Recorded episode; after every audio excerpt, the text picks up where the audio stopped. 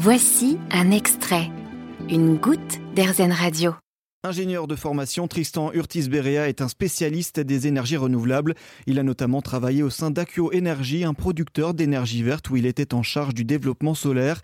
Il vient de publier un livre aux éditions Ulmer dans la collection Résilience, Produire son électricité, autoconstruire son installation photovoltaïque. Un guide très complet et accessible qui vous guidera pas à pas dans la construction de votre installation photovoltaïque pour produire votre propre électricité grâce au soleil.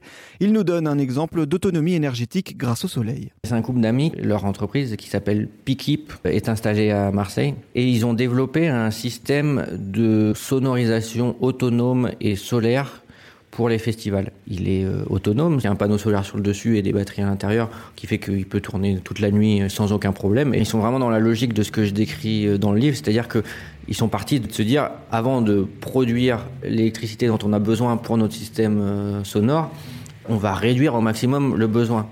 Aujourd'hui, on a des, des, des, systèmes de sonorisation qui consomment des milliers de watts et en fait, c'est même un argument de vente. C'est plus on a de milliers de watts de puissance et meilleur est le système de sonorisation parce qu'aujourd'hui, on a un accès à une énergie euh, très abondante.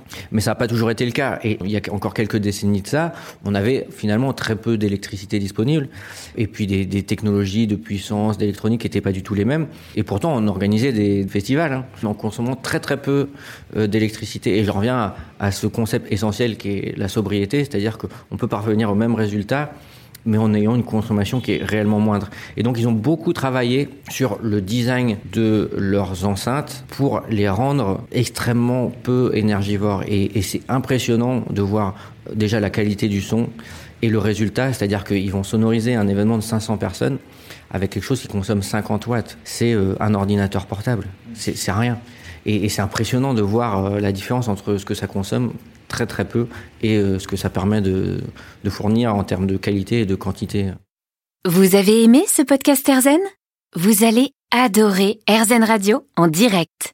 Pour nous écouter, téléchargez l'appli Erzen ou rendez-vous sur erzen.fr.